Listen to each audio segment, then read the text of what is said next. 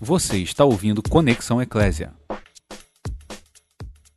Irmãos, eu tive uma inspiração hoje, sim, enquanto caminhava.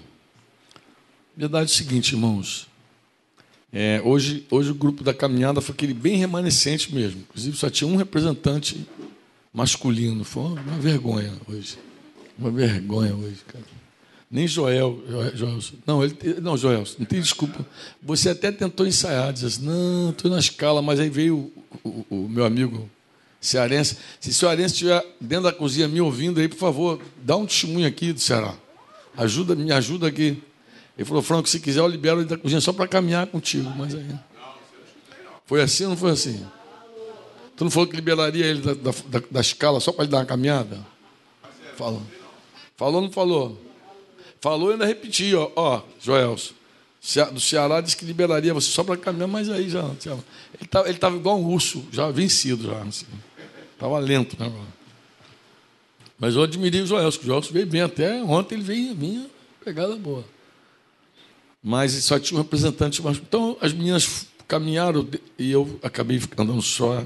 Só é hora de orar, de meditar. Quando a gente tem alguém do lado, a gente vai conversando. Né? Mas Deus falou no meu coração uma coisa assim muito. O que foi o Espírito Santo que me inspirou? Por conta de tudo de ontem, né? Por causa do nosso dia de ontem. É, eu, que Deus, eu creio que Deus me falou assim: os homens antigos, eles criam, de alguma forma, que havia um poder espiritual que governava todas as coisas. Isso era muito intenso. Mesmo aqueles que não criam no Deus genuíno, no Deus soberano que a gente cantou aqui, eles sabiam que tinha alguém que mandava lá em cima. Sabia? Era muito comum é, os reis consultarem os profetas, mesmo reis que não eram de Israel. Você ter uma ideia, Ben Haddad, que era o rei da Síria, que sitiou Israel, que lutou contra Israel, né? É, mais tarde, provavelmente já bem mais velho, perto da sua morte, ele soube que Eliseu estava no seu reino, nas suas posses, e ficou, ele estava muito doente, e ele mandou um mensageiro falar com Eliseu se aquela doença era para a morte ou não. Eu acho que já contei essa história aqui, porque ela é muito interessante. Eliseu lhe diz para o mensageiro: essa doença não é para a morte, mas ele vai morrer. E ao mesmo tempo que Eliseu diz isso, Eliseu olha para o cara e, e, cai num profundo choro, quebrantamento. E o cara estranha, diz: Mas por que você está chorando? Aí ele começa a descrever o cara: Olha, eu estou vendo, antevendo, né? estou prevendo. Não, não, não é profetizando. A gente não pode confundir previsão com, sentimento, com profecia. Né? Eu estou prevendo. Eu estou prevendo. Paulo, quando escreve aos Tessalonicenses, ele fala que ele previu que os irmãos passariam por grande tribulação. Ele falou: Eu já tinha previsto para vocês que ia haver muito sofrimento. Não é que ele estava profetizando mal para a igreja. Ele anteviu algo que iria acontecer. E quando você lê a carta é, de Jesus em Apocalipse, a igreja de Esmirna, lembra dela? Jesus falou que alguns deles sofreriam e deu até o prazo do sofrimento. Eles vão cair dez dias de... O diabo vai lançar vocês em cadeias e vai torturar vocês. Então, não é uma profecia, é uma previsão. Estou antevendo a coisa. Estou dizendo. Então, é, o profeta viu antes da hora. Ele chorou muito porque viu.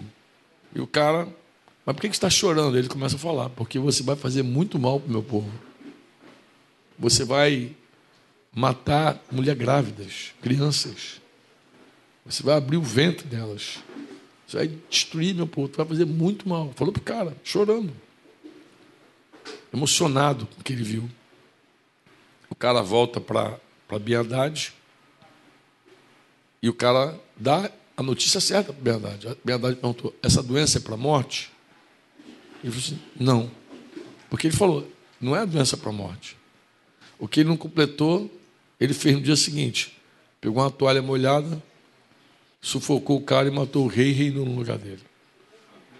Então ele reinou no lugar um cara. Então você vê, ele um rei incrédulo consultando. Então Deus na minha caminhada Deus falava assim: os homens antigos estavam em melhores condições que vocês. Os antigos, por quê? Porque eles criam que alguém presidia. Hoje não. Hoje o meu povo, eu creio que o Espírito Santo falou, meu povo, ele crê na ciência, profundamente na ciência. Então eles estão à mercê do conhecimento humano. Né? E, nem, e nem, consideram que um, uma coisa chamada vírus é, é, é, capaz de matar um ser humano. Mas não só o vírus, uma picada de inseto pode te matar. Uma picada de inseto. Tem gente que morreu porque foi picado por um inseto. Mas eles não veem a minha mão. Eles veem as probabilidades. Eles só veem o que os homens ensinam. Eles não sabem que eu presido e governo. Eles não, não confiam em mim. Eles não têm essa percepção. Eu andando, falei, é verdade, os antigos são mais vantagem. Porque os antigos, ao saberem que alguém acima de tudo presidia, eles invocavam a Deus. Eles invocavam a Deus. E os homens modernos, eles invocam os homens. Eles correm para os homens. O que, que o doutor fulano falou? O que, que o exame tal revelou? Que que, eles querem descobrir o problema. Eles não vêm para mim, não me buscam.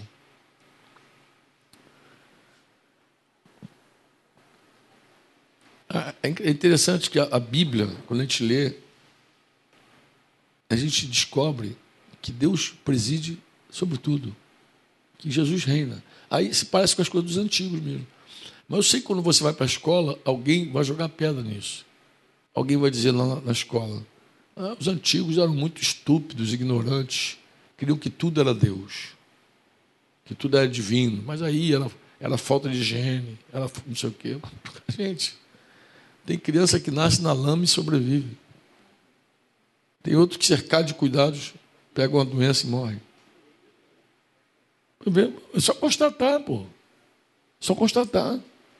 Será que a gente não anda por aí, não vê? Tem comida aí que está cheia de mosco, o cara come e não passa mal. O outro pega um alimento esterilizado. Só constatar, não, tá, não está na mão do homem.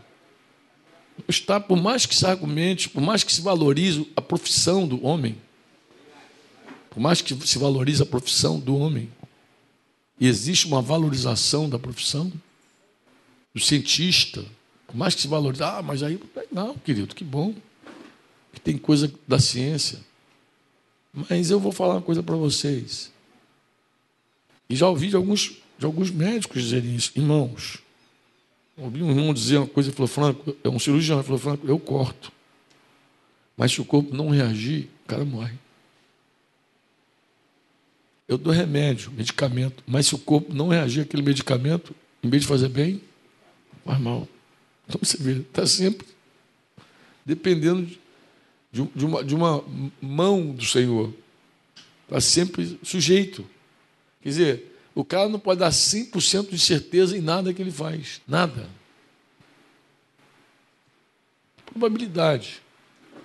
E tem mais, se a pessoa tomar um remédio Aqui, uma vez, a Simone foi picada por um escorpião. Cadê Simone foi nisso? Tá na escala?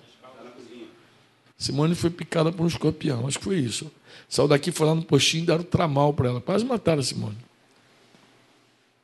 Descobriu que era alérgica a tramal. Então, o milagre não foi sobreviver à picada do escorpião. O milagre foi sobreviver ao tramal. Quando ela voltou daquela crise toda, a, enfermeira, inclusive, falou: se provou um milagre. Você podia ter morrido. Então, tu vê, um, o que pode ser para um medicamento, para outro pode ser veneno. Então, vê, a fragilidade humana. Vê como o homem é. é modesto, modesto correndo risco também contigo, levando ele para a área. Todo mundo correndo risco. Tu vê aquele negócio? É risco para todo lado. Nem, nem com você, nem com o Modesto, graças a Deus. Não, mas é. Mas então, mas você colocou tua fé em ação. Fé é como a gente. É, é um músculo, gente. A gente tem que exercitar para ele desenvolver. Tinha irmãos que chegaram aqui no princípio TM, fazendo alongamento ali, que não chegava, não chegava nem no joelho, né? Hoje já consegue chegar um pouquinho mais longe, daqui a pouquinho está tocando o pé lá. Vai, vai, vai esticando aqui, acertando aqui, vai caminhando, vai subindo essa rampa aqui. No, no primeiro dia dá, dá, teto preto, depois dá teto branco. Vai fazendo, vai melhorando, vai fazendo. Seu Manuel, bom dia, um beijo no coração.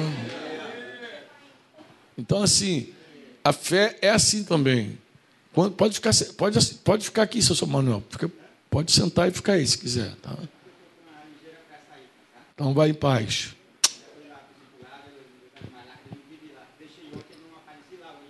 Então, vai na paz de Jesus, então, senhor. Amém. Amém. E aí o que acontece? Ah, é um exercício. Ora, Deus exige esse exercício de nós. Deus espera que a gente coloque em prática nossa fé. Para não ficar só teorizando a fé. Né?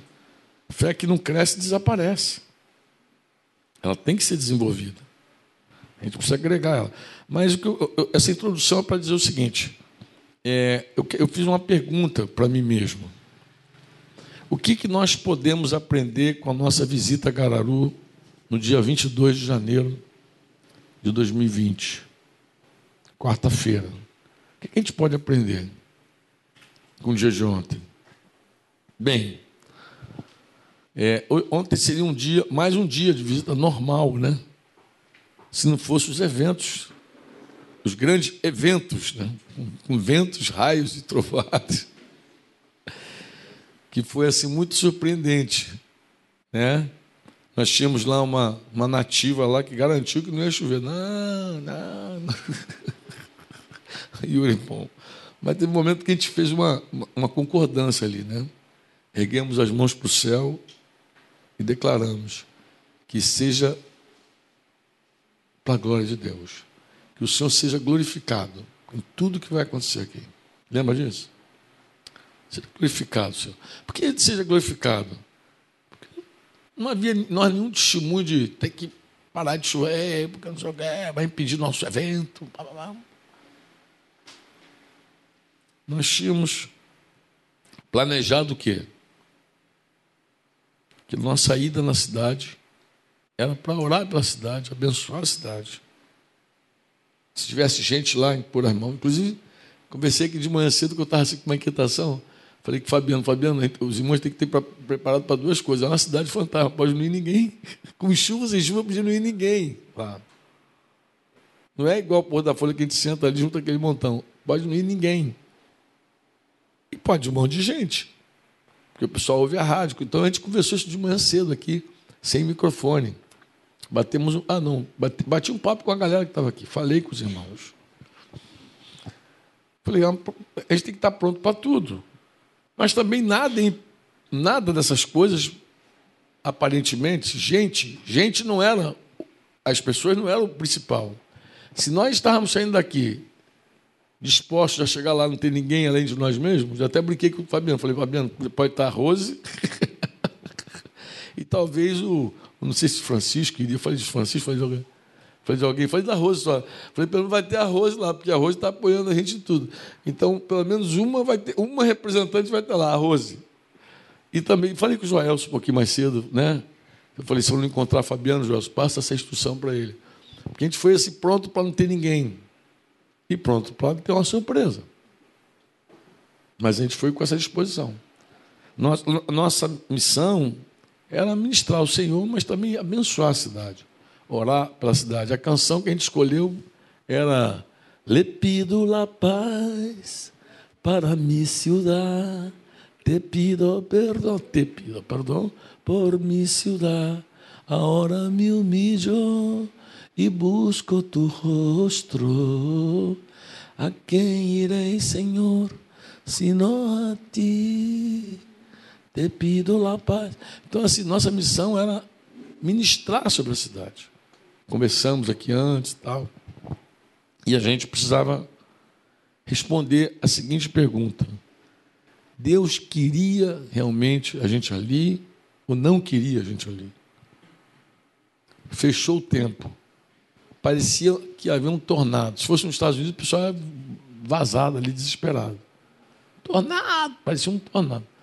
Nós olhamos para o outro lado do Rio São Francisco, lá em Alagoas, que dá para ver. O vento bateu, levantou aquele amarelo assim, mano. Só havia barro do outro lado. A gente via chuva e vento do outro lado. Não sei se filmaram isso, mas estava um espetáculo, cara.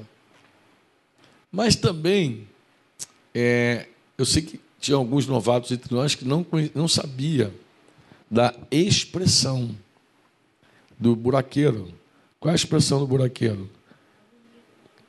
O que, que é? O céu está lindo demais, meu filho. Então, olha só o que me aconteceu.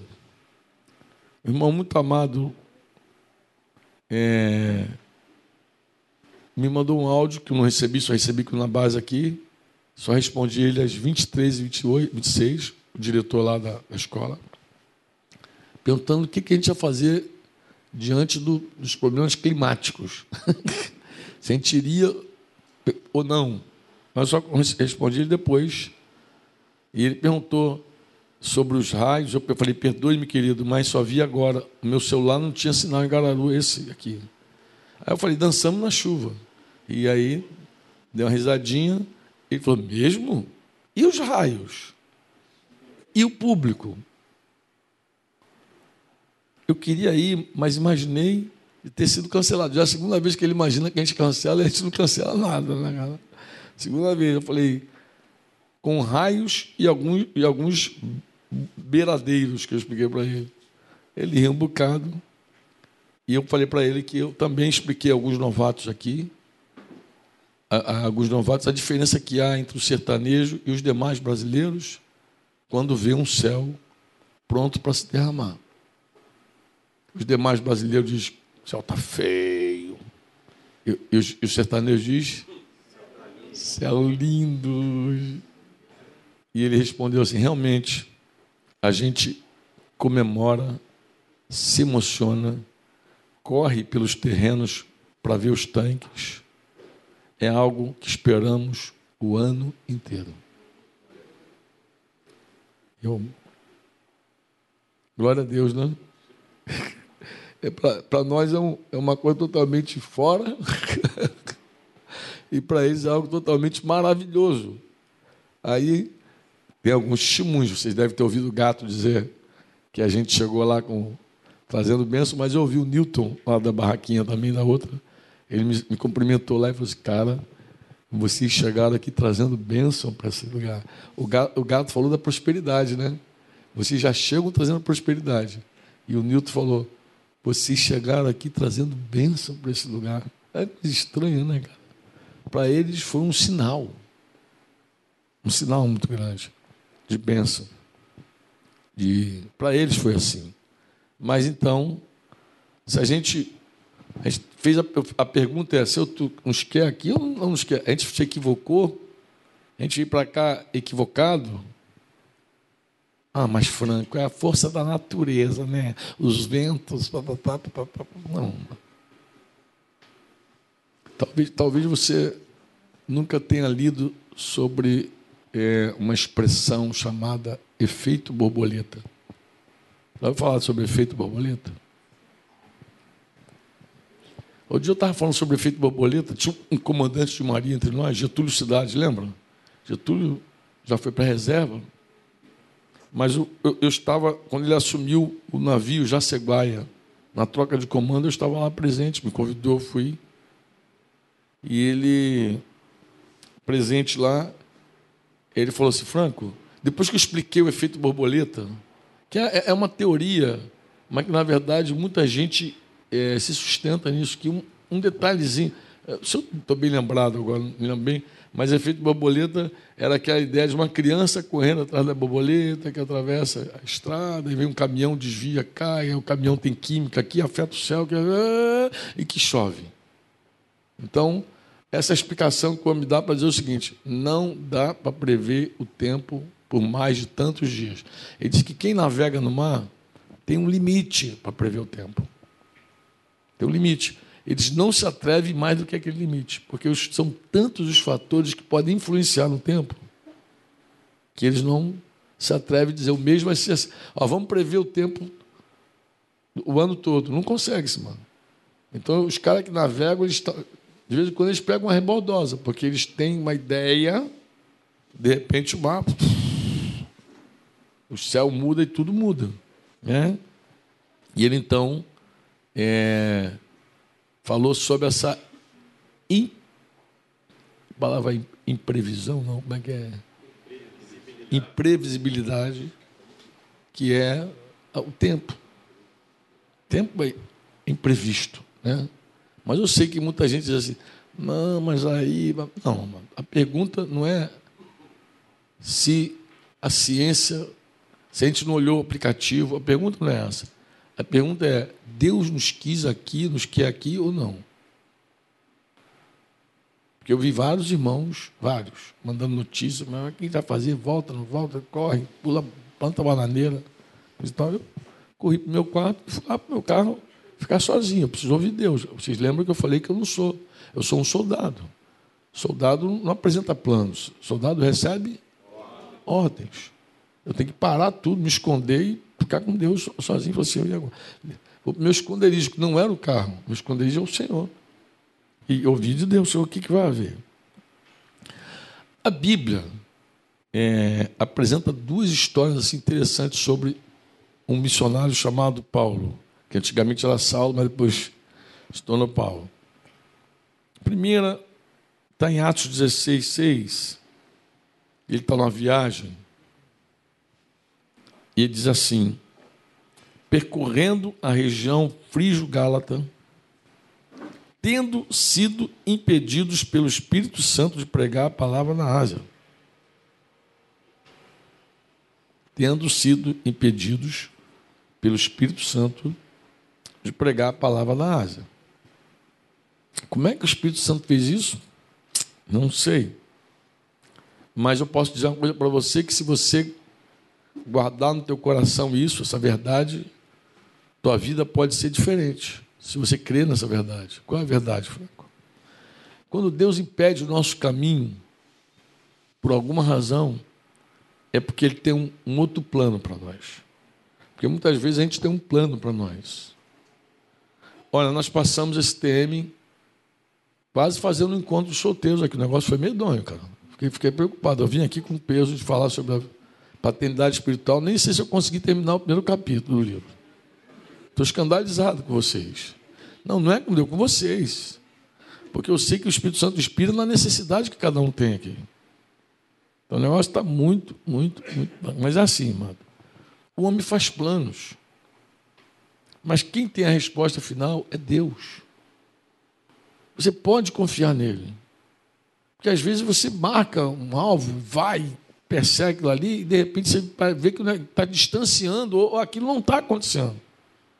E você fica meio assim, desesperado. É fato, é real que Deus impede o caminho da gente também. Impede o missionário. Ele botou clarinho aqui, Lucas registrou. Ele disse que o Espírito impediu ele de pregar Ásia. Como é que Deus impede alguém de pregar, pô? Em um lugar que o cara. Ele, ele foi enviado para pregar aos gentios. Ele cria que aquela porta estava aberta. Ele estava indo para lá, pô. E o Espírito Santo fez alguma coisa que impediu. Oi? Não entendi.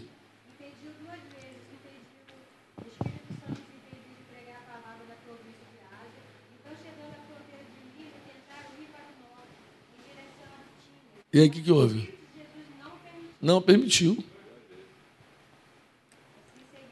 É. Ah, ah, ah, ah, Tu vê que Deus não, não. Agora alguém vai dizer, mas como é que Deus fez isso? Olha, eu tenho uma ideia. Mas Paulo diz uma coisa muito interessante que aconteceu ali. Quer dizer, Paulo, Lucas diz uma coisa interessante. À noite sobreveio a Paulo uma visão, na qual um varão macedônio estava em pé e lhe rogava, dizendo: Passa a Macedônia e ajuda-nos. E assim que teve a visão, imediatamente procurando partir para aquele destino, concluindo, com o que, que ele concluiu? Que Deus nos havia chamado para lhes anunciar o Evangelho. Ele chegou à conclusão, ele falou, Deus não quer a gente aqui. Deus está abrindo uma outra porta ali. Pai, foi. Então, então a pergunta que não quer calar é a seguinte: Senhor, tu não nos quer aqui em Gararu? Será que nosso limite aqui é pôr da folha? A gente está aqui cheio de boas intenções aqui, mas será que é, nosso limite é pôr da folha? Essa é a pergunta. A pergunta que eu, que eu precisava fazer, que eu tinha que ter.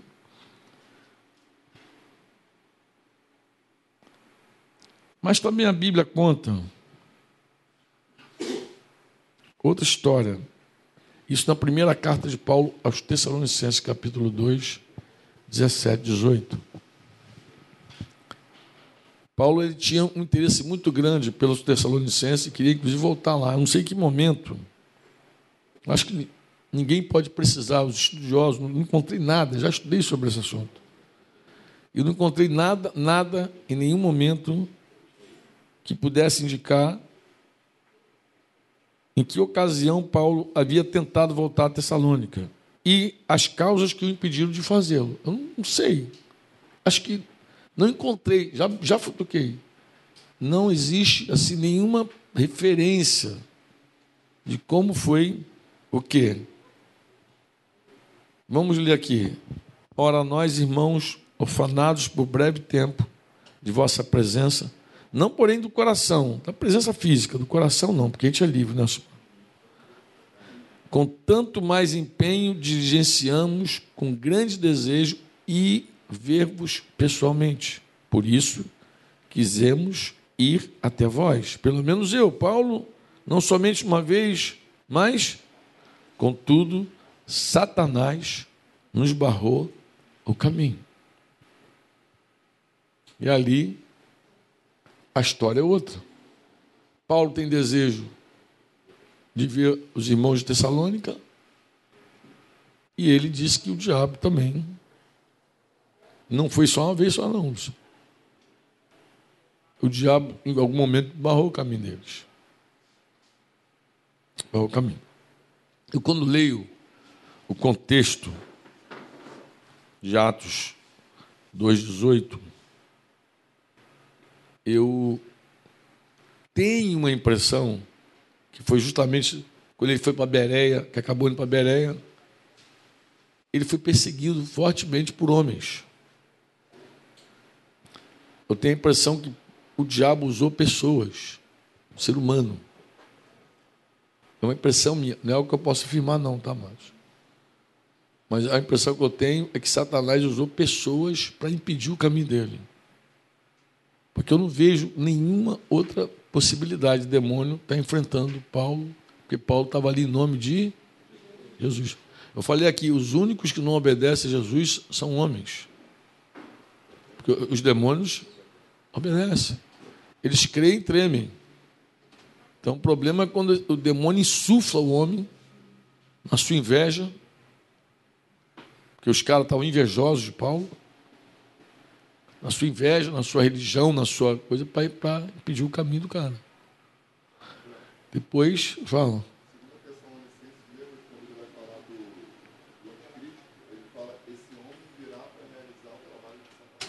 É, né? Então, é. Outro dia um irmão me perguntou lá nos Estados Unidos assim, é, a gente estava falando sobre essas coisas da força do mal, principado, tal, blá, Ele falou, Franco, o que, que você de verdade teme? Assim, de verdade, você, se você ora, o que você pede a Deus com relação a essas coisas? Eu falei, cara, a coisa mais perigosa que existe é o homem. Porque eu tinha tido um sonho com esse irmão, um, um período antes, que o homem comprava um negócio dele. É um negócio assim, de muito valor. Muito valor. E no sonho tinha até o valor. É muito valor, muita coisa. E aí eu falei com ele, com esse meu amigo, falei, querido, Se você for vender alguma coisa, uma empresa, uma coisa, nessa casa, nesse montante, não faça. E dê as características do cara, um velho assim, assim, assim. Não faz. E ele, eu vi o primeiro momento, se assustou, por quê? Porque ele está para vender um grande negócio dele e o valor é aquele. E ele falou assim, como é que Franco fala de um valor que ele não tem ideia? Bem, em suma, passou o tempo e um dia a gente se encontrou, a gente caminhando, conversando, eu vi que ele até fez algumas cogitações assim, ele falou, Franco, qual... É só um velho, porque meu sonho era um velho. Eu falei, só um velho, Franco que tem dinheiro para comprar esse, esse, negócio. Um cara novo, qual o cara novo que tem essa grana? Eu falei, cara, não faça. Ele não faz. Bem, ele viajou para o Brasil e o período que ele estava no Brasil, tem um banco intermediando essa negociação. Então, esse cara representante do banco foi reunir com os os pretensos compradores do negócio desse irmão.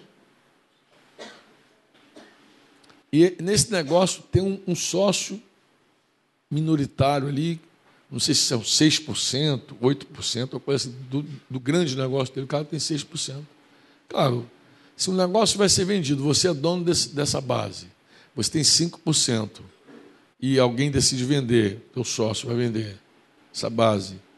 Quanto mais caro vender, melhor para você. 5% de 500 milhões é uma coisa, 5% de 600 milhões de dólares é outra coisa. Concorda comigo? É muito dinheiro. E aí, o sócio foi lá também para ter reunião junto com o representante do banco e os pretensos compradores do negócio desse irmão. E aí, quando ele volta para os Estados Unidos, a gente se encontra lá ele fala: Cara, eu tenho que te contar. Ah, não, ele não contou na volta, ele contou já por telefone. Ele conversando com a esposa no telefone, a gente estava assim à mesa, comendo, e ela passou o telefone para mim. Pô, quer falar contigo. E aí, tá, bah, bah, bah. começamos a rolar aquela bola. Falou, Franco, eu tenho que te falar algo, cara. Escuta essa. Falei, tá. Foi o seguinte, terminada a reunião, tinha três propostas. Um velho, com a proposta maior de todas, maior proposta, na, naquela casa que eu falei com ele, naquele valor que eu falei com ele. Um velho. E mais dois caras mais jovens com valor menor que aquele. E o sócio dele ali presenciando toda a negociação. Quando os, os pretensos compradores saíram, o, o sócio dele, minoritário, falou: Eu quero que você mande, falou para o representante do banco, eu quero que você dê um recado para o fulano. E o recado era o seguinte: falou, cara, eu sou teu sócio minoritário. Eu tenho interesse que você venda pelo maior valor. Mas eu queria falar uma coisa, eu tenho uma informação confidencial que eu não posso falar a informação, mas eu jamais faria negócio com esse velho. Eu jamais faria negócio com esse velho. Ó, estou falando e vou perder dinheiro, mas eu jamais faria. E, e terminou dizendo assim para esse meu amigo, falou assim, fala para ele que se ele comprar, porque no meu sonho eu expliquei bem a situação. Eu falei, olha, esse velho vai atribular a tua vida tão grandemente se você fizer negócio com ele. E o recado do cara era assim: ó, fala com ele que se ele fizer negócio com fulano, para ele desaparecer do planeta, porque a vida dele vai ser um inferno. E aí o gerente do banco, que tem interesse também em vender mais caro, tudo envolve dinheiro, né? Mais caro. Procurou esse meu irmão, esse meu amigo falou, deu a informação, deu o relatório todo, quando terminou, falou, olha, mas eu tenho um recado do teu sócio, minoritário, que mora no Canadá, se parece. Aí ele, é, qual recado? O cara contou essa história. Ele falou para você não fazer, e se você fizer, some. Quando falou isso, como é que ficou meu irmãozinho? Lembrando do meu sonho. Pé, pé, pé, pé. Como é que ele ficou? Aí ele abriu para o cara do banco. Ele falou: Vou te dar uma informação, decida o que você faz com ela. Aí contou: No ano passado, eu tenho um pai. Aí, aí falou sobre a minha palavra que eu dei para ele. E o cara, eu, aí ele no telefone me explicando a história, eu falei: E o cara do banco, tá doido? Falou para o cara, eu falei. E o cara ficou todo arrepiado, desesperado. E, cara, em suma, os caras perderam, por não fazer negócio com esse cara, perderam assim uns 65 milhões de dólares. Eu penso. Não vender para o cara, deixar de ganhar 65 milhões de dólares. Para ter noção do, do negócio. Mas é assim. Aí ele, numa conversa, ele perguntou: o que, que, que você acha complicado? Eu falei: o homem. O homem sempre foi um problema. Paulo diz assim: ó, ora por mim para que Deus me livre dos homens maus, os perversos. Ele sabia, o problema dele não eram os demônios. O problema eram os homens perversos. Homens que se deixavam ser usados por Satanás. Pô. Homens que, por causa da sua cobiça, da sua maldade. Então, então, a nossa oração sempre compreende isso. Né? Compreende remover Senhor, tira, me livra do homem mau. Me livra do homem mau. Me livra da mulher prostituta. Da mulher bandida, da mulher adúltera. Isso tem que ser, pô. Mas não, vai pedir a Deus, não? Para te livrar da mulher adúltera. Diz que é uma caçadora, pô. Eu quero ser casado, caçado, mas sai para lá. Em vários momentos ele está orando lá, diz, livra-nos do, do olhar da mulher perigosa. Ela vai te dar uma pernada, uma chave de perna, um jiu-jitsu lá, depois tu vai ficar ferrado. Entendeu? Então, me livra. Então, o mais perigoso não é o capeta, é, é a pessoa que o capeta usa. Pô. Entendeu? Essa pessoa capaz de querer fazer mal a você, pô. Atravessar teu caminho, coisa e tal, pá. Inveja não pega, macumba não pega, olho gordo não pega, tudo isso é mito. Porque nós estamos debaixo do sangue de Jesus. Amém ou não? Mas um homem inspirado para o mal, ele pode fazer, querer fazer mal. E Paulo já conhecia isso desde novo. Desde novo. Tentaram matar ele. reuniu um grupo de judeus no dia de Paulo e fizeram um voto de anátema. Olha, se a gente não cumprir, a gente vai ser maldito. Nós, a partir de agora, não comemos mais, nem bebemos mais, sem, gente, sem matar Paulo. A gente só come uma comidinha agora depois que a gente matar Paulo. Paulo teve que fugir em cesto, de, descendo os muros. Paulo, Paulo sofreu muito com esses caras perversos. Os caras. A gente, a, gente, a gente tem três possibilidades para esses caras: ou morreram de fome e sede, ou se converteram, ou se ficaram malditos. Porque eles não mataram Paulo naquele momento. No começo do ministério dele. Aí tu vê, o homem tem essa coisa, entendeu? O homem tem essa de, os homens disseram para Jeremias: vamos ferir ele com a língua. Vamos falar mal dele. Tu vê que o homem pode macomunar para mentir. Vamos inventar uma mentira. Esse ano é ano eleitoral, não é? Ou não? Você não acha que essa história que a, que a mãe do Biratã perguntou lá para mim, vocês vão sair de glória? Não pode ser uma invenção de alguém com desejos políticos? Ah, Flávio, não. Eu vou dizer, pode. Vou te explicar por quê. Porque é assim, ó, se alguém é contra o atual prefeito de Pôr da Folha, ele pode levantar um slogan assim: olha, o pessoal da Nelmice está indo embora, sabe por quê? Porque esse prefeito não deu nenhum apoio. Pode usar, inclusive, a nossa ajuda lá em Gararu. Ó, o pessoal da Nelmice também está tá indo para Gararu, sabe por quê? Esse prefeito aí, ó. E aí começa a jogar contra.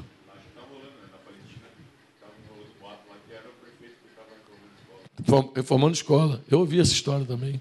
Pô, o prefeito está reformando essa escola. Aí também alguém mente para quê? Para ganhar voto. Né? Porque se disser que não é o prefeito, a oposição vai dizer o quê? O poder público não faz, vem uns carinha da geração de valor e da Nelmice e faz. Pô. Aí fica aquela queda. Então, homem que é o problema. Homem mente, homem trapaceia, homem engana. Homem...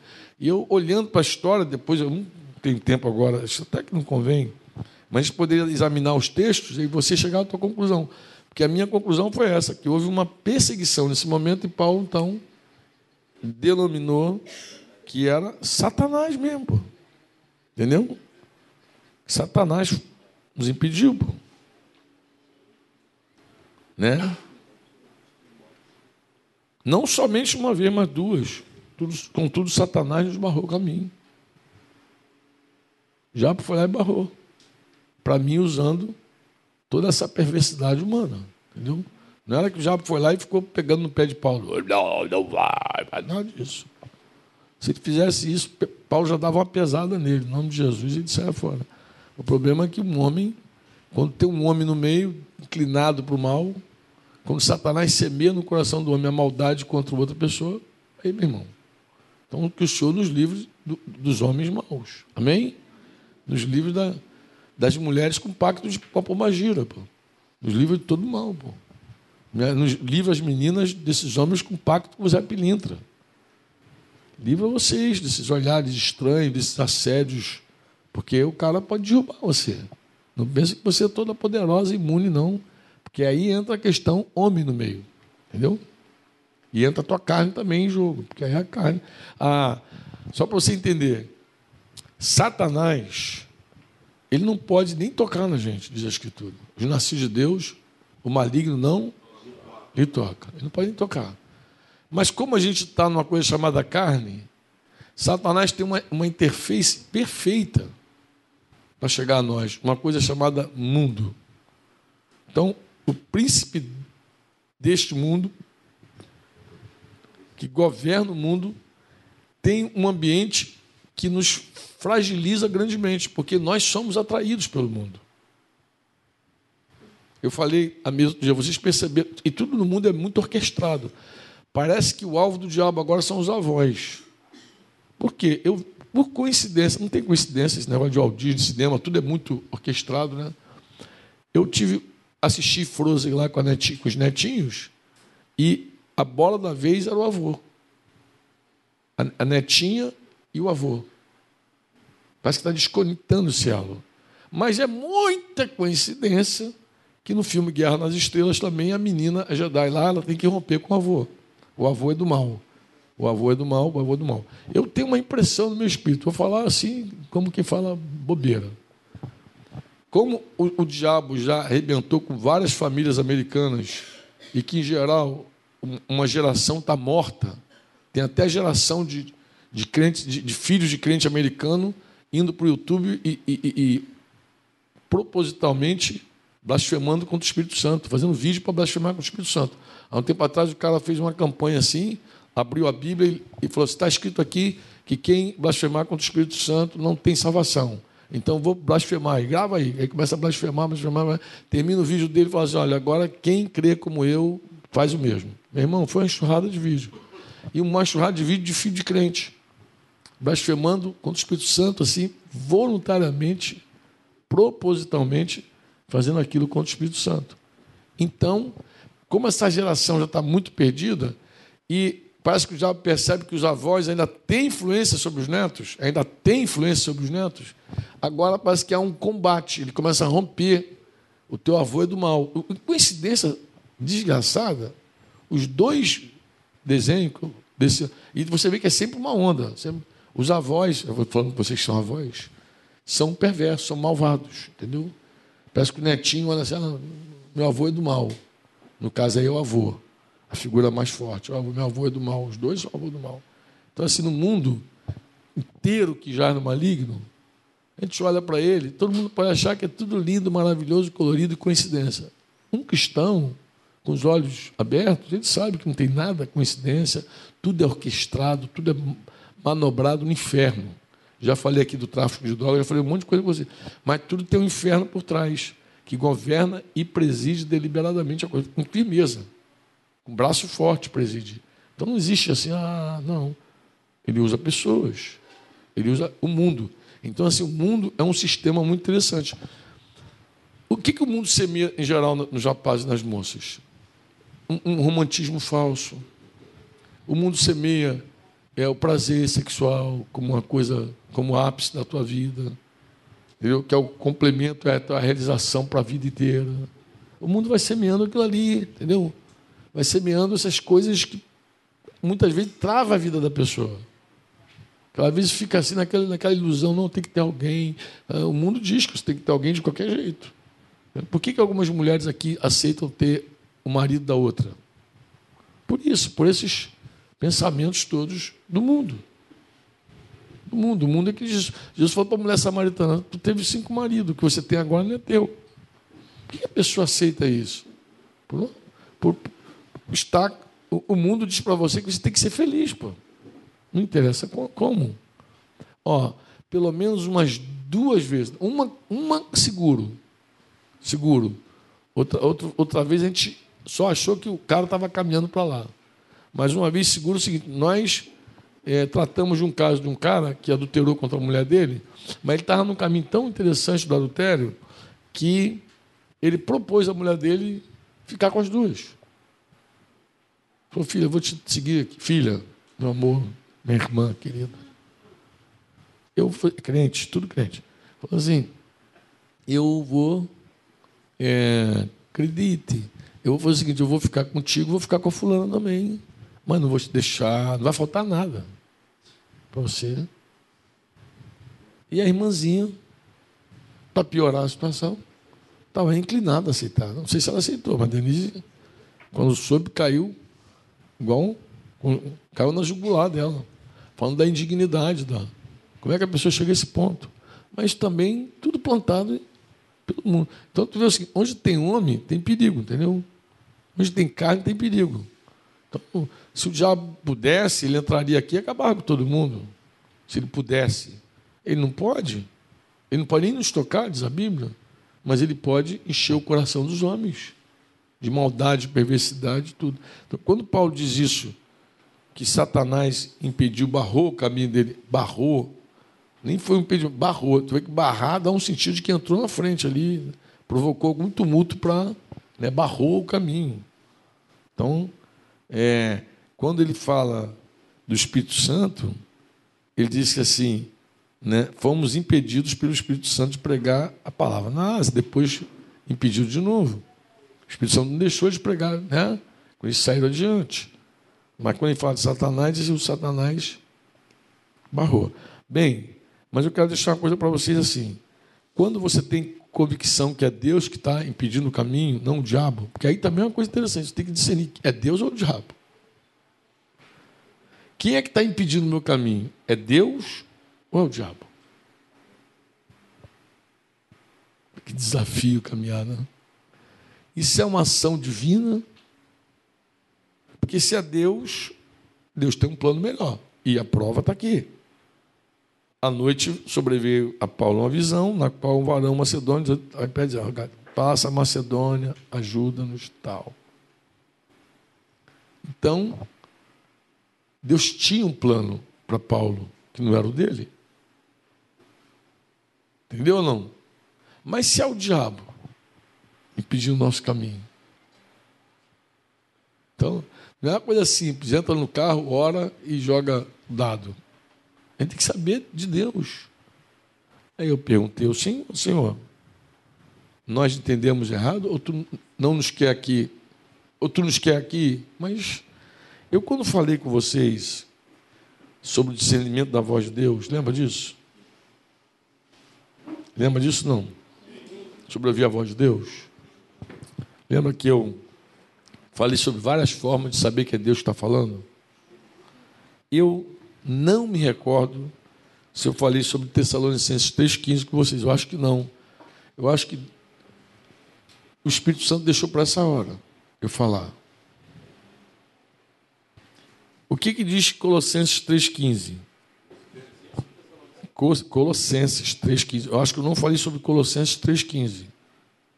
Seja a paz de Cristo o árbitro em nossos ou no vosso coração, a qual também foi chamados em um só corpo.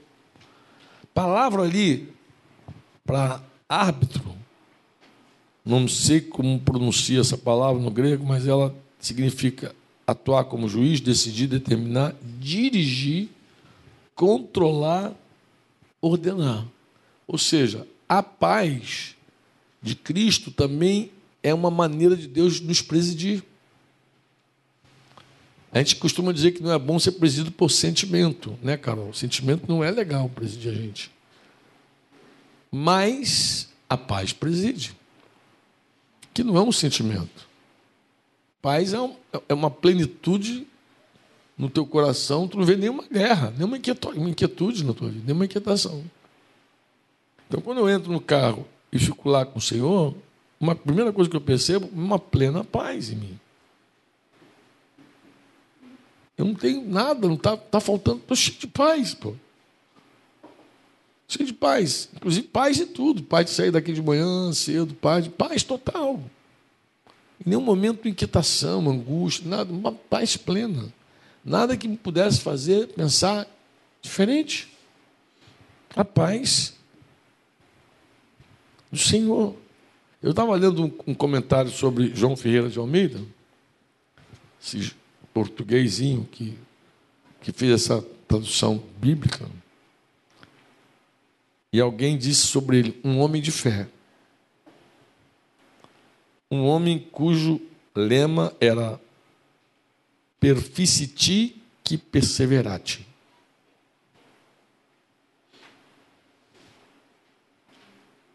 termina quem persevera.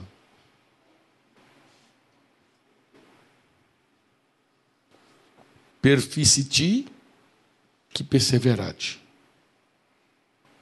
Termina quem persevera. Se não persevera, não termina. Dizem que, ele, que, que João Ferreira de Almeida tinha umas práticas cabeçudas. Querendo dizer assim, pô, o cara é teimoso. Mas teimosia é uma coisa, perseverança é outra coisa, mano. Teimosia é uma pessoa obstinada por algo. Teimosia está muito ligado a nós mesmos. Buscar, o homem buscando sua glória, o homem buscando seu prazer, o homem buscando, o homem buscando algo dele. Isso é teimosia. Que, que teimosia tem um cara que se dedica a traduzir a Bíblia para o João português? Um cara que nem foi nem bem acolhido entre os próprios portugueses. Que teimosia tem esse cara? Que glória esse homem está buscando? Mas não um cara perseverante também, não traduz, não. A perseverança é um atributo apostólico. Porque também é bom ter uma luz sobre nós mesmos para dizer o seguinte: o que a gente vem fazer aqui? Que buscamos nós aqui? Será que a gente quer alguma glória para nós? Aí, por isso que eu estou citando para vocês que quando a gente viu o céu ficar preto, eu não sei, eu, Yuri, eu tenho certeza que estava comigo, eu não me lembro qual era a outra pessoa que estava comigo do meu lado. Era você que estava, quando gente, eu ergui as mãos e falei assim, que o Senhor seja glorificado. Lembra? E o tempo começou a fechar, que o Senhor seja glorificado. Com aquilo eu queria dizer assim, eu não sei se vai chover ou se não vai. Mas o plano que Deus tiver, que ele seja glorificado. O plano é dele.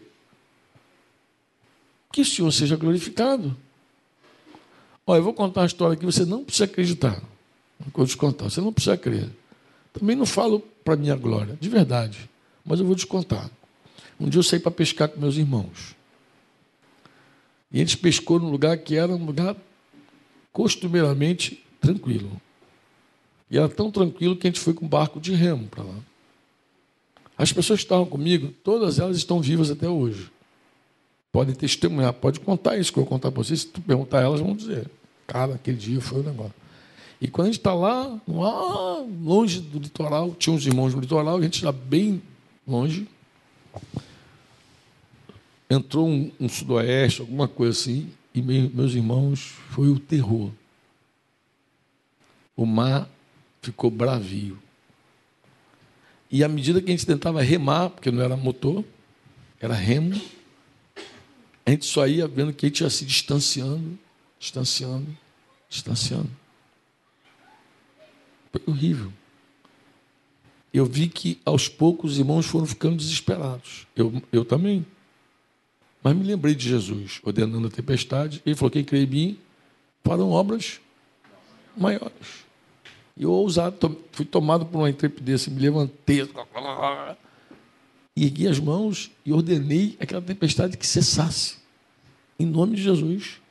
Falei, cessa agora em nome de Deus. Um grato, um brado. Irmãos, não levou cinco minutos. O vento. E o lugar que nós ficamos ficou igual um espelho d'água. A gente não tinha onde meter peixe. A gente dava tarrafada ali, tipo, a gente ia de bote para poder ter, jogar as tarrafas, porque tinha uns lugares mais rasos e tal. Esses irmãos ficaram impactados. Eu fiquei impactado também. Mas os irmãos ficaram impressionados, ficou um testemunho para nós. Não de de um homem poderoso, mas do poder que há no nome de Jesus. Que no nome de Jesus tudo, tudo acontece, tudo submete. Mas ali ontem, eu não tinha essa coisa, vamos orar para o céu. Não. Recente, recente agora também, esse tem mais testemunho. Aqui em Brasília, começamos o encontro de mulheres. E eu vi que o forro da, do, do, prédio lá, de, de Gleison, lá, Gleison e, e Udiara, onde a gente tocou lá o, um tempo, lembra que tinha um evento de mulheres ali. Não sei se você reparou que a parte do telhado não tinha forro. O barulho era insuportável. E aí começou o encontro de mulherada em Brasília. E eu estava assim, muito inspirado, até porque eu acho que as mulheres de Brasília precisavam ouvir algumas verdades. Não todas precisam, mas ali em Brasília principalmente. São muito assim, voltadas para a vida profissional, para os concursos, para o dinheiro, muito voltada. E eu falei, cara, eu estava inspirado, mas de repente o céu fechou. O céu fechou e eu pensei, se chover, acabou o evento. Se chover, nós estávamos ali por um propósito. Mas se chover, o que nós pretendemos fazer aqui não vai acontecer. E aí não deu outro. Quando começaram os primeiros pingos, ficou insuportável. Mas aí só tinha um caminho. Qual é o caminho? Qual é o caminho? Orar. Vamos orar, pô. A gente não tem o que fazer aqui. Porque se a gente não orar, acabou. E aí, mais uma vez, é, esse aí que me conta melhor é o próprio pastor lá, Gleison. Porque ele falou, ele falou que quando eu comecei a orar, ele falou, cara, eu vou lá fora, cara. Ele foi lá fora e viu, conhece bem Brasília, ele falou, cara, Franco é doido.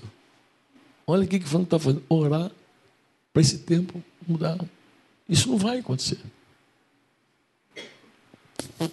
Negro.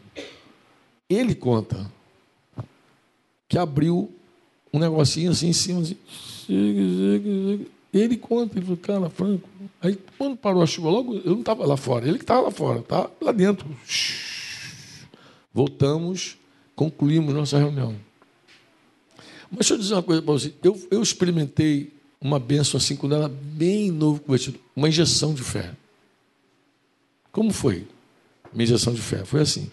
Eu, muito novo convertido, fomos sair para um evangelismo. Tinha um irmãozinho que ministrava o louvor igual esse assim ministra, igual o fecheiro e tal. E começamos a montar todo um equipamento pesado de som numa praça. O Rio de Janeiro é punk, meu irmão. Repente, Rio de Janeiro não avisa, né? E meu amigo, aquele climazinho que estava bom, de repente, fechou o céu, fechou. Ah, e já estava tudo montado, bater, aquelas caixas antigas, tudo grande, difícil de carregar, tudo muito ruim.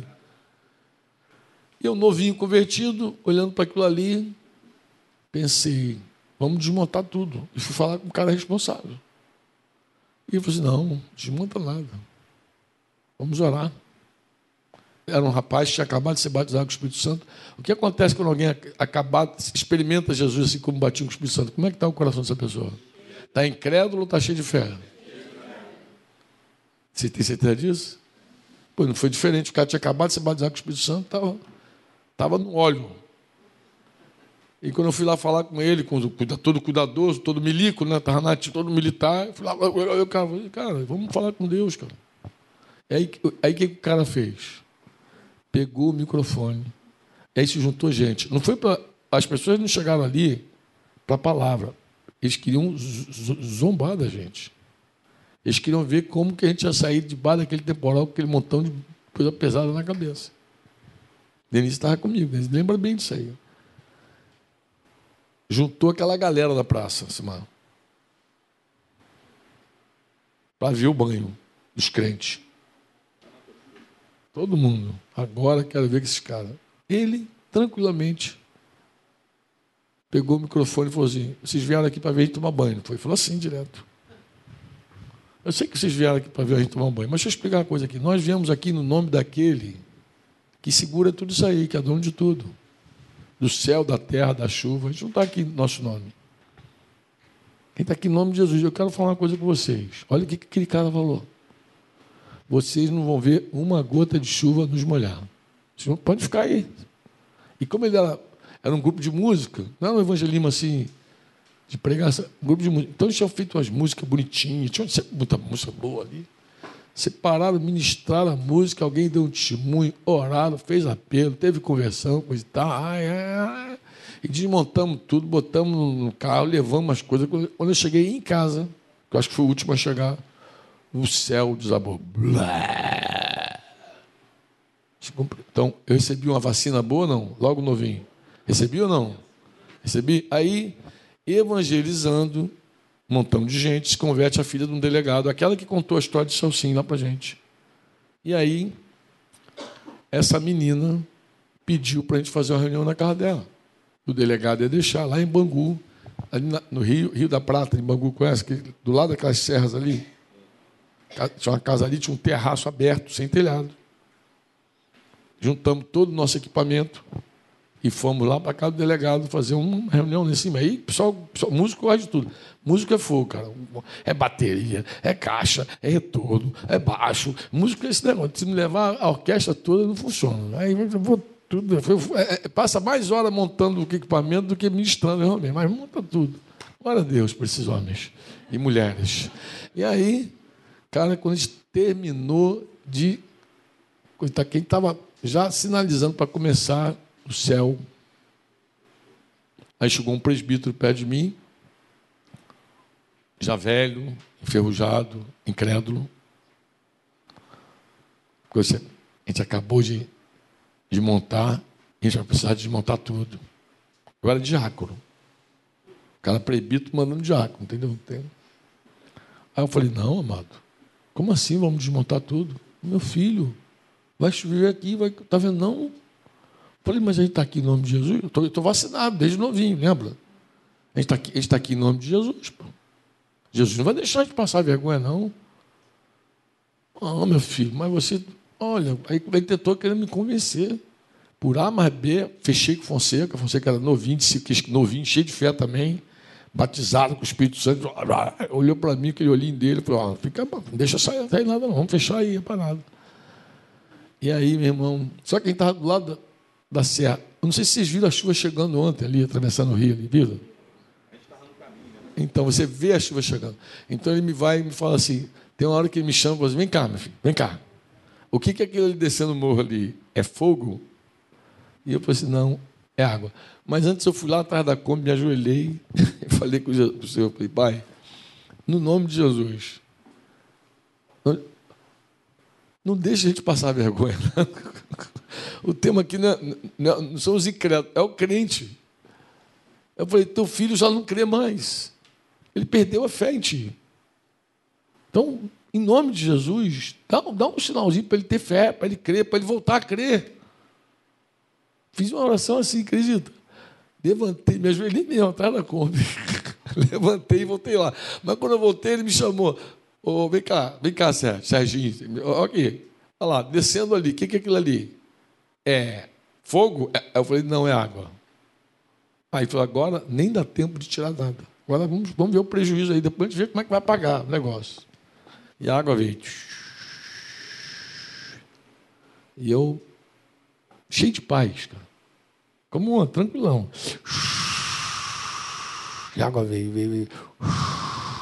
E veio, veio, molhou o quintal todinho onde a gente estava, molhou a frente, molhou, passou assim, parece que um anjo ficou com a espada aqui no meio, assim, ó, segurando. Molha de um lado, molha do outro, e a laje do cara intacta. Aí ele abriu a boca e falou assim: vai ter fé assim no inferno. Eu falei: no inferno não, não. Inferno é lugar de gente incrédula. Não, aí tive um embate com ele. Eu falei, inferno é lugar de incrédulo, não de quem crê. Lá, lá no inferno, os incrédulos vão estar lá. Não os que creem, os que creem não. Os que creem vão ver a glória de Deus. Os que creem vão ver Deus ser glorificado, que foi a nossa conversa ontem. O Senhor seja glorificado. O Senhor seja glorificado. Amém? Então, o que, o que a gente pode aprender com a história de ontem? A gente pode aprender com a história de ontem que quando Deus muda alguma coisa, é porque Ele tem um plano que a gente não conhece. E ali você vê que era uma coisa totalmente. Não tem homem no negócio. Não foi um cara que soprou uma máquina para chover em cima da gente. Se fosse um homem, se o cara tivesse poder para fazer chover, ele ficaria cuidadoso. Mas não foi um homem. Não, é uma coisa totalmente inusitada. Outra coisa que a gente aprende: a paz é um juiz. Não se preocupa. Em algum momento eu tinha certeza de que, o que, que nós viemos fazer aqui mesmo? Aí relembrei tudo. Nós viemos aqui orar pela cidade. O que, que nos impede de fazer isso? Nada. Nada. Porque a gente já estava pronto. A gente tinha conversado de manhã cedo com, com, com os poucos irmãos que estavam aqui, mais Joel. Eu falei, a gente estava pronto para não ter ninguém lá, não ser a Rose. Ele falou, queridos, Gararu é deserto. Era o relatório que eu tinha dado da nossa visita. Falou, Gararu é deserto. Não sei se quem fala com a Grace, Grace fala com os irmãos para estarem prontos. Mas como você não estava aqui de manhã, eu falei com eles. Falei, ó, eu não sei, acho que eu não falei contigo. A gente conversou no carro vindo. Tá, a gente conversou no carro vindo. Ó, a gente tem que estar pronto para não ter ninguém. E tem que estar pronto para ter alguém. Mas o nosso principal objetivo não é público.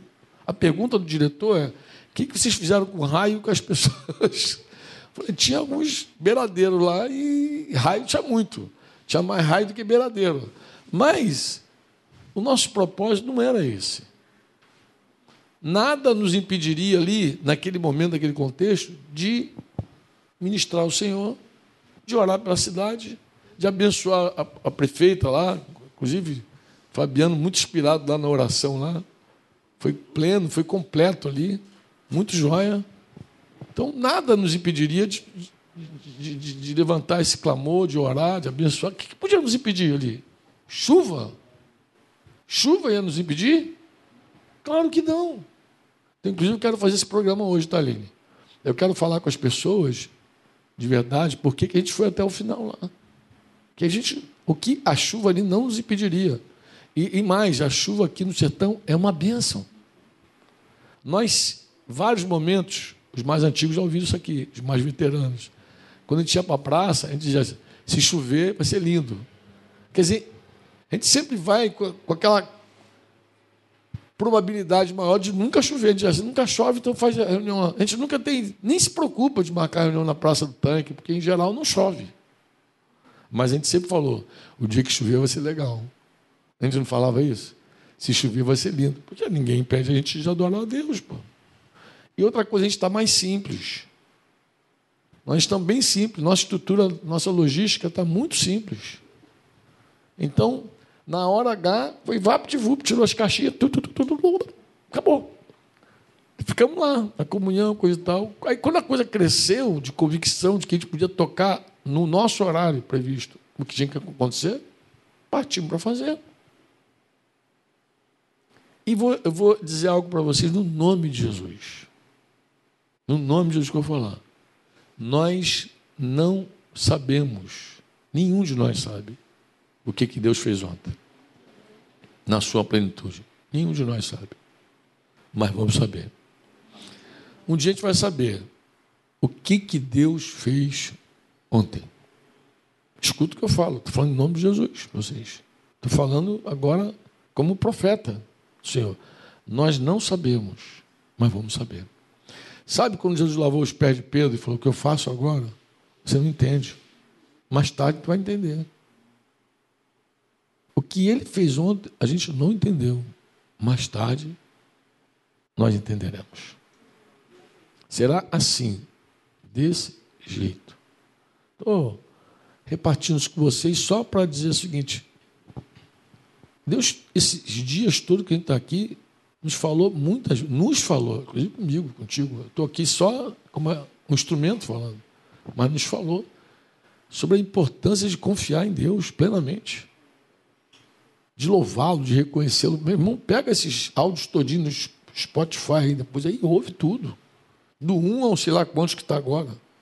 Ouve lá, sei lá quantas vezes falou. E vai vendo como Deus nos guiou até aqui falando sobre a importância de confiar nele. Confia em mim, pô. Vai ver quantas vezes Deus falou que quem reina é Ele, quem está no trono é Ele. Não há o que temer. Não há o que temer. Por que ter medo? De quê? Se Deus, se Jesus que está no trono. Amém? Amém? No ano que morreu o rei Uzias, Isaías viu o Senhor no trono. Interessante porque Uzias foi um rei de, de restauração. Uzias foi um rei de paz para Israel. Uzias, não é por acaso que Isaías diz assim, no ano que morreu o rei Uzias. Não é por acaso, não. Foi naquele ano que ele teve a visão. É provável que um povo, quando perde uma referência, um povo, quando perde um homem de paz, um homem que conduz o povo de paz, fique meio desesperado, instável. Mas Deus falou: não confie no rei Uzias. O rei Uzias é um homem, morreu morreu. Acabou. Mas é, a gente conhece um que morreu, mas ressuscitou, vive e reina para sempre. Para sempre sempre. A gente cantou isso, mas sempre, sempre. Reina para sempre. Nunca mais ninguém mata Jesus, amado. O nosso rei reina para sempre. A meia morte nunca mais o abraçará, nunca mais, jamais a morte abraçará Jesus. Ele triunfou sobre a morte. Ele, onde está a morte, a tua vitória? Porque não tem nada maior que a morte contra o homem. Vocês sabem disso. O que apavora o homem, todo homem, é a morte. Porque nós não fomos criados para morrer. Deus não fez a gente para morrer. Então a morte nos apavora muito. E o maior inimigo do homem, disse Hebreus, que aqueles que. A gente tinha pavor da morte. Mas isso, isso, essa morte, Jesus triunfou sobre ela. Jesus mostrou que o maior inimigo do homem foi vencido. A morte foi vencida. A morte foi vencida. Se a morte foi vencida, de que, que a gente teme? Medo de que, que a gente tem? Jesus falou: não tenha medo do homem, nem do homem, que pode matar o teu corpo, nem do homem, não estou falando do capeta, nem do homem, que pode matar teu corpo e depois não sabe o que faz contigo. Eu falo, quem vocês devem temer? Tema aquele, falou assim, meus amigos, que tem poder para matar teu corpo e tem poder para lançar a tua alma no inferno. Eu digo, a esse temei. Os outros. Jesus usou a figura do homem, ele não usou a figura do demônio, usou a figura do homem.